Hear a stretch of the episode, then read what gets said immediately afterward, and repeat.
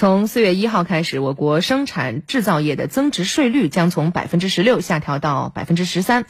受此利好消息的推动，多家汽车品牌宣布提前下调部分车型的厂商建议零售价格。来详细了解一下。记者来到这家位于上海浦东新区的 4S 店，发现不少有购车意向的市民前来咨询降价事宜。虽然此次下调的是厂商建议零售价，但是在很多人看来，降价将成为大趋势。调下来是那个指导价嘛，所以说看这个优惠最后，最后到什么程度是那个要看最后的一个价格了。老百姓嘛，最终还是最终还是看实惠的一个东西嘛，对吧？据 4S 店工作人员介绍，在部分车型上，降价优惠已经实打实的体现在车价上。昨天晚上我们就接到了厂方的通知，呃，这台三座版的 S90，呃，今天来买的话，比昨天就便宜了四万四千一百元。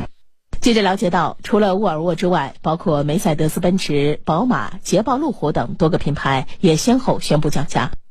以宝马为例，从昨天起下调全系产品厂商零售价，其中既包括在华生产的国产车型，也包括部分进口车型。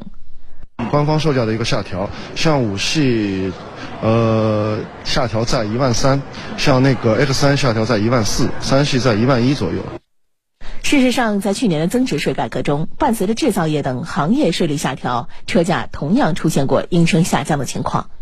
分析普遍认为，从上一轮的经验和目前多个品牌的反应来看，此次车企集体降价也将是大概率事件。